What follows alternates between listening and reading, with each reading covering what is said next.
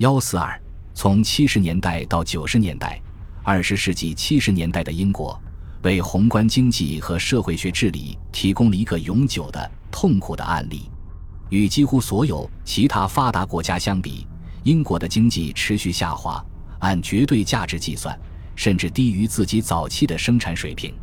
一九七三至一九七四年的能源形势发生巨大变化。使英国和其他西方国家从中东进口的石油价格上涨了四倍，给经济雪上加霜。不过，这刺激了英国在这十年里去开采北海的石油和天然气。凭借核电站和水电计划以及丰富的煤炭供应，英国在很多方面都能比其他许多竞争对手更好地应对这些新的困难。但是，石油价格的大幅上涨。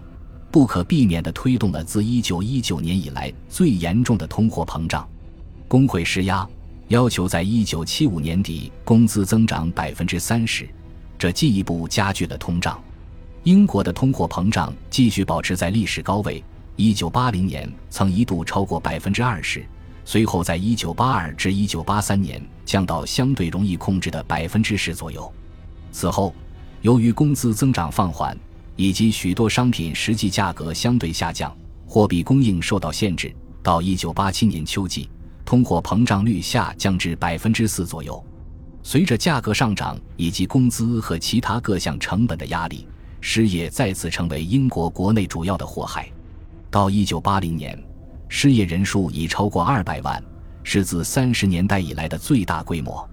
随着政府投资和货币供应的减少，到一九八三年春季。失业人口已经超过三百万，之后三年，失业人口一直保持在这一惊人水平，甚至有所上升，直到一九八七年经济增长有所恢复，失业人数才小幅减少，下降至三百万以下。经济的中心似乎出现了严重的溃烂，几十万人，其中许多是青少年或其他年轻人，注定在数年内要依靠国家救济，而公共福利服务正在递减。有证据表明，其他方面也有所下降。虽然人口继续增加，从1951年的五千多万增加到1981年的五千六百多万，但人们注意到，1975至1978年期间，实际上人口有所下降。在经济衰退期间，出生率急剧下降，而老年人口比例增加，这给社会服务带来了压力。老年人必然依赖于身体健全的就业人员创造的财富。其结果对社会结构最具破坏性。一九七四至一九七五年是通货膨胀失控的最初阶段，紧跟着是政府与工会签订不安的所谓社会契约时期。契约是威尔逊和后来的卡拉汉的工党政府跟工会谈判的结果。工会同意调整他们的工资要求，以换取针对其需求的特定政府政策，特别是工作保护。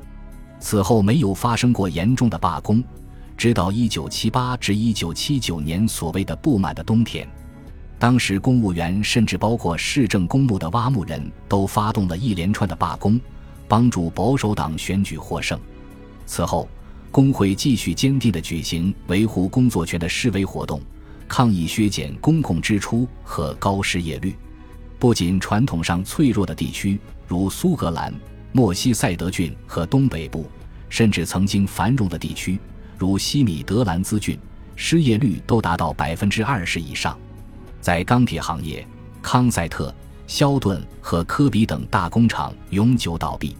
因医疗卫生和教育服务投资减少，以及艺术和环境支出减少，人们的生活质量间接受到影响。英国现在成了后凯恩斯主义滞胀现象的典型例子。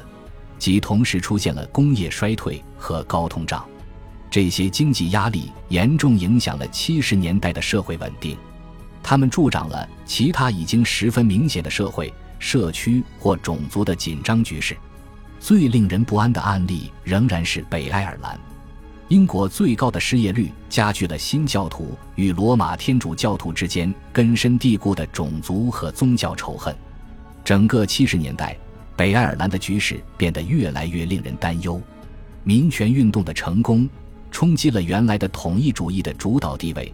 一九七二年的斯托蒙特大会支持英国议会的直接统治。但临时派爱尔兰共和军重新开始制造暴力，同时伊恩·佩斯利牧师发表侵略性的反教皇言论来蛊惑民众。无疑，斯托蒙特大会的闭幕没有使双方实现和平。军队继续在伯格赛德和福尔斯路上巡逻，在阿尔斯特和南部的爱尔兰共和国之间发生了紧张的边界事件，因为爱尔兰共和军从爱尔兰共和国获得资金和武器。有时，北爱尔兰的地方性暴力事件会跨过大海，蔓延到英国本土，在英国城市制造可怕的炸弹袭击，甚至暗杀政治家。女王的亲戚蒙巴顿勋爵是一位杰出的海军上将和政治家。1979年，在爱尔兰附近的一艘船上被爱尔兰共和军的炸弹炸死。英国政府做出新的努力，让都柏林政府直接参与北爱尔兰事务，这是自1922年以来的第一次。1985年11月，首相撒切尔夫人和爱尔兰统一党总理加勒特菲茨杰拉德达成盎格鲁爱尔兰希尔斯堡协议。但是，这导致了阿尔斯特的统一主义者的抗议，并抵制英国议会。在那个不幸的岛屿上，真正的全爱尔兰的团结精神仍然遥不可及。爱尔兰历史悠久的种族仇恨尚未得到平息，矛盾双方都能轻易地弄到枪支。一再发生的暴力事件让公众开始明白事情的严重性。一九八四年的保守党会议期间。有人企图暗杀住在布莱顿酒店的撒切尔夫人。一九九一年二月，爱尔兰共和军向唐宁街十号发射迫击炮未遂。其他紧张局势虽没有那么暴力，但同样令人不安。苏格兰和威尔士的民族主义者通常以宪法形式继续表达自己的心声。在一九七九年分权措施失败后，凯尔特民族主义似乎有所收敛。但在威尔士仍然存在政治和文化冲突，捍卫威尔士语仍然吸引了许多热情的忠实分子，甚至还有愤怒的爱国者以绝食致死相威胁。有些英格兰人在威尔士乡村拥有第二个家，他们的房子有时会被当地的纵火犯烧毁。在苏格兰，政府仍然面对很大的分权压力，尤其是在二十世纪八十年代经济基础削弱的情况下。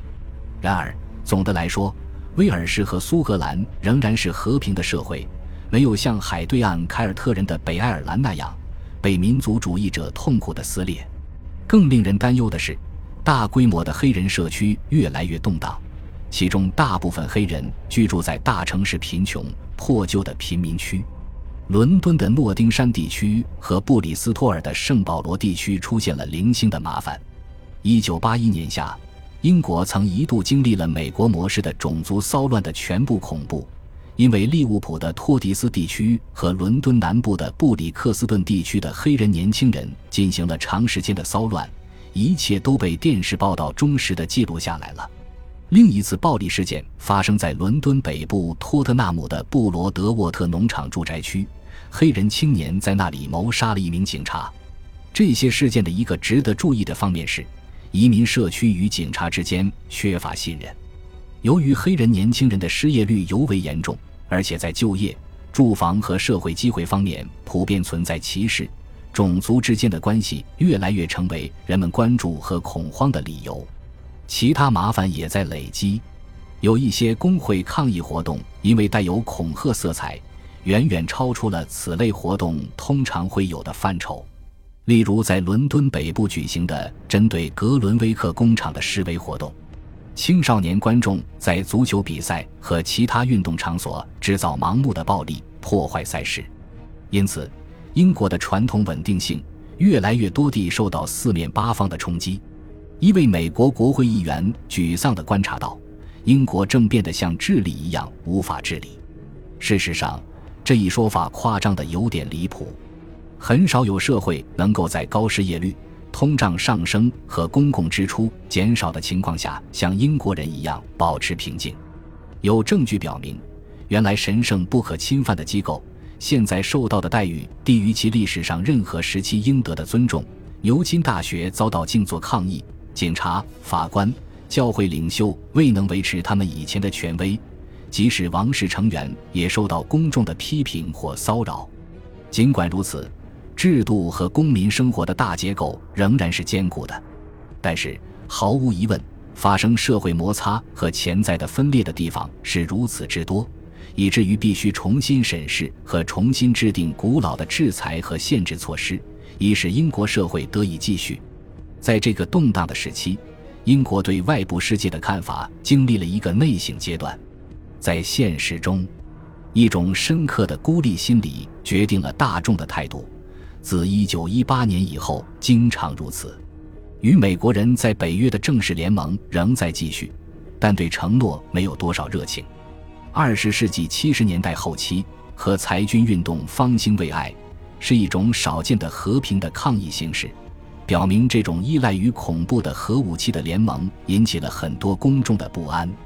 尼的巡航导弹计划引起了更多不安，并导致女性示威者在伯克郡的格林汉康蒙导弹基地进行长期抗议。